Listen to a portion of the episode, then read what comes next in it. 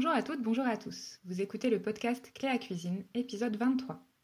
Je suis Cléa, autrice et coach en cuisine bio. À travers mon blog cléacuisine.fr, mes livres de recettes et ce podcast, je vous accompagne pour cuisiner bio et végétarien au quotidien, de manière simple et réaliste. Aujourd'hui, je vais vous parler des gâteaux cuits à la vapeur. J'ai découvert les gâteaux cuits vapeur quand je vivais au Japon. Euh, là-bas, le mot vapeur se dit mushi on sent, je trouve, on sent presque les petits nuages de vapeur qui montent vers le plafond quand on prononce ce mot, mushi. J'ai tout de suite adoré la texture de ces gâteaux, hyper aérés, très moelleux, très fondants.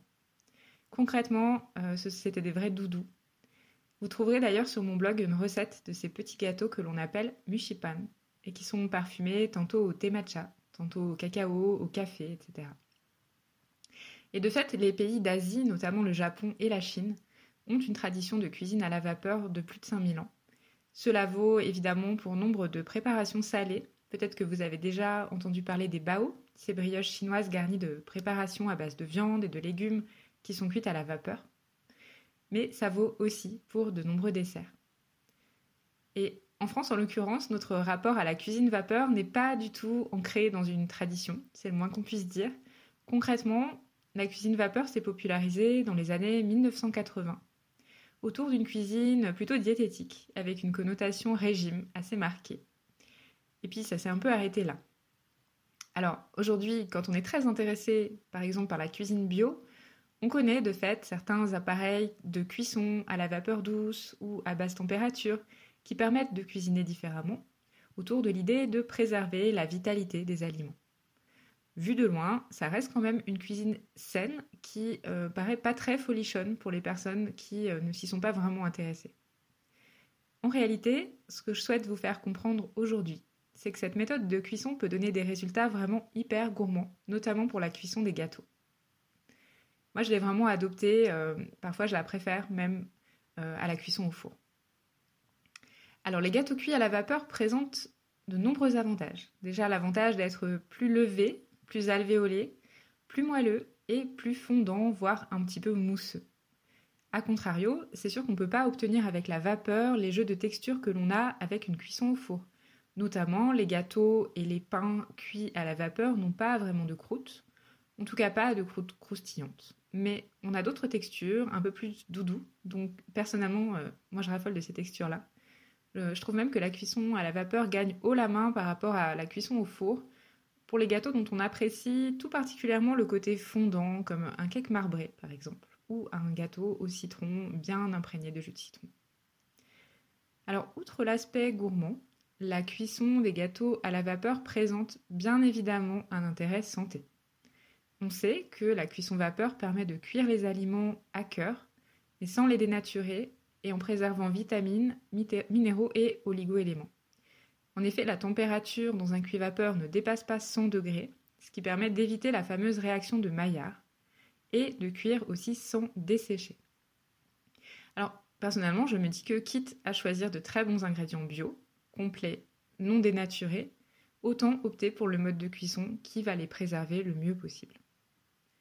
En outre, le fait que la cuisson vapeur donne des gâteaux plutôt humides et qu'elle renforce les saveurs des ingrédients, permet de limiter de manière assez importante la quantité de matière grasse et de sucre dans les recettes, ce qui peut là aussi présenter évidemment un intérêt. Enfin, la cuisson des gâteaux à la vapeur présente un, réel avantage quand on ne possède pas de four. Évidemment, lorsque je vivais au Japon, là encore, je possédais très peu de matériel électroménager. Et le Japon est en outre un pays où les fours traditionnels ne sont pas très répandus. Donc je me suis retrouvée à cuisiner des pains et des gâteaux avec un micro-ondes, un toaster ou un cuiseur à riz. il y a d'ailleurs quelques séquelles sur mon blog, si vous avez envie de fouiller dans les archives. Bon, franchement, euh, j'aurais aimé mieux connaître la cuisson vapeur à l'époque. Côté pratique toujours, sachez qu'il est quasiment impossible de rater la cuisson d'un gâteau à la vapeur. La surcuisson en tant que telle n'existe pas, on ne peut pas brûler, euh, on ne peut pas vraiment rater un gâteau. On, peut l'oublier 20 minutes de trop et sa consistance ne va euh, quasiment pas changer. Alors maintenant que je vous ai convaincu, j'en suis sûre, sur l'intérêt de cuire les gâteaux à la vapeur, vous allez me dire oui, mais comment faire Avec quel matériel et avec quelle recette? Alors côté matériel, d'abord, il vous faut évidemment quelque chose qui permette de cuire à la vapeur. Cela peut être un cuit-vapeur électrique, un fait-tout en inox avec son panier inox intégré, ou bien un simple panier en bambou que vous poserez sur une casserole. Donc l'idée c'est que la casserole, le diamètre de la casserole soit parfaitement adapté à celui du panier et que le tout dispose d'un couvercle qui puisse vraiment bien se fermer sur le panier en bambou. Cette dernière solution est vraiment très peu onéreuse, en tout cas si vous n'avez pas envie d'investir dans la Rolls des tout en inox, c'est vraiment la meilleure solution. Euh, petit aparté sur la cocotte minute, la cocotte minute ne permet pas de cuire à la vapeur à proprement parler, elle permet une cuisson que l'on appelle sous pression, grâce à son couvercle qui est totalement verrouillé et qui ne laisse pas du tout du tout s'échapper de vapeur. Donc c'est une cuisson qui va pour le coup dépasser les 120 degrés et qui détruit de ce fait les enzymes, les vitamines et les oligo-éléments. Ce qui ne veut pas dire que vous ne pouvez pas cuire des gâteaux à la cocotte minute, mais c'est pas de ça qu'on parle aujourd'hui.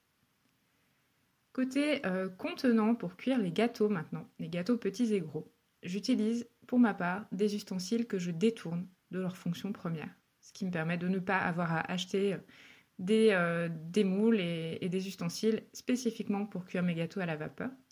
Donc ça peut très bien être des moules à muffins individuels. Moi je dispose de moules à muffins en silicone que je nettoie à chaque usage. Ou vous pouvez aussi utiliser des ramequins par exemple. Personnellement, j'utilise pas mal les, récipients en inox parce que je dispose de boîtes un peu de toutes les tailles, des très petites, euh, des moyennes, des grandes, qui servent normalement à conserver les aliments et à transporter par exemple un déjeuner. Donc euh, ça c'est vraiment très pratique. J'utilise aussi parfois de simples bocaux en verre, des, pots de yaourt, voilà. Je récupère un peu euh, tous ces bocaux. Vu que la température de cuisson à la vapeur ne dépasse pas 100 degrés, on n'a aucun risque d'abîmer le matériel ou de voir du verre se casser, par exemple. Il faut simplement bien penser à huiler correctement les contenants si on veut pouvoir réussir à démouler joliment les gâteaux. Côté recette, enfin, pour terminer, sachez que vous pouvez utiliser n'importe quelle recette de gâteau, de cake ou de muffin.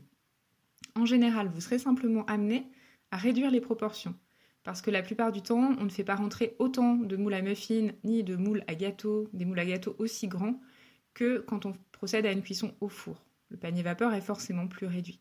Ou alors vous pouvez faire plusieurs fournées, mais c'est pas forcément très pratique. Vous pouvez également, sans aucun problème, réduire la quantité de sucre et de matière grasse des recettes, puisque vous allez obtenir assez naturellement des gâteaux plus humides et plus goûteux. Enfin, vous allez adapter le temps de cuisson. Généralement, c'est 20 minutes pour des pièces individuelles, et puis plutôt 40, voire même 50 pour des gros pains des gâteaux. Si vous préférez essayer directement une recette qui, soit spécialement taillée pour la cuisson vapeur, vous en trouverez plusieurs sur mon blog. Donc la dernière en date, ce sont des petits gâteaux aux noix que j'ai parfumés au café et à la fève tonka.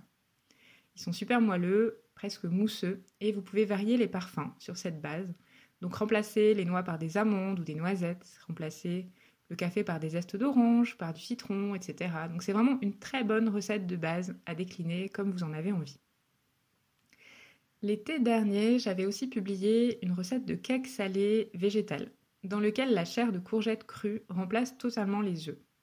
Bon, les courgettes, on est d'accord, c'est pas encore tout à fait la saison, mais on y arrive petit à petit. Vous trouverez également sur mon blog une recette de pain vapeur au petit épeautre. Donc là, ce sont des petits pains individuels. En l'occurrence, j'avais choisi de les garnir avec du fromage de chèvre, mais vous pouvez utiliser la garniture de votre choix. L'idée, c'est que, exactement comme dans un bao, la brioche vapeur chinoise, la garniture est totalement enfermée à l'intérieur de la pâte à pain, ce qui permet de transporter le tout très facilement. Donc c'est vraiment pratique, notamment quand on part en randonnée. J'ai également publié euh, une recette de petits pains vapeur sans gluten à la farine de châtaigne et au miso, mais aussi des muffins à la purée de pommes et des petits gâteaux vapeur à la banane et au thé matcha. Sans oublier évidemment les mushipan japonais que je mentionnais en début d'épisode. Bref, vous avez vraiment de quoi faire pour vous initier à la cuisson vapeur des gâteaux. Un dernier conseil, consommez plutôt ces gâteaux juste après leur cuisson ou euh, en tout cas dans la journée, ou bien conservez-les plutôt au congélateur, histoire de profiter au mieux et plus longtemps de leur côté doudou sans les laisser s'assécher. Voilà, j'espère vous avoir donné envie avec cet épisode de vous lancer dans la cuisson des gâteaux à la vapeur. Pour retrouver en détail toutes les recettes évoquées et ne pas manquer le prochain podcast, je vous donne rendez-vous sur mon blog cléacuisine.fr. À très bientôt!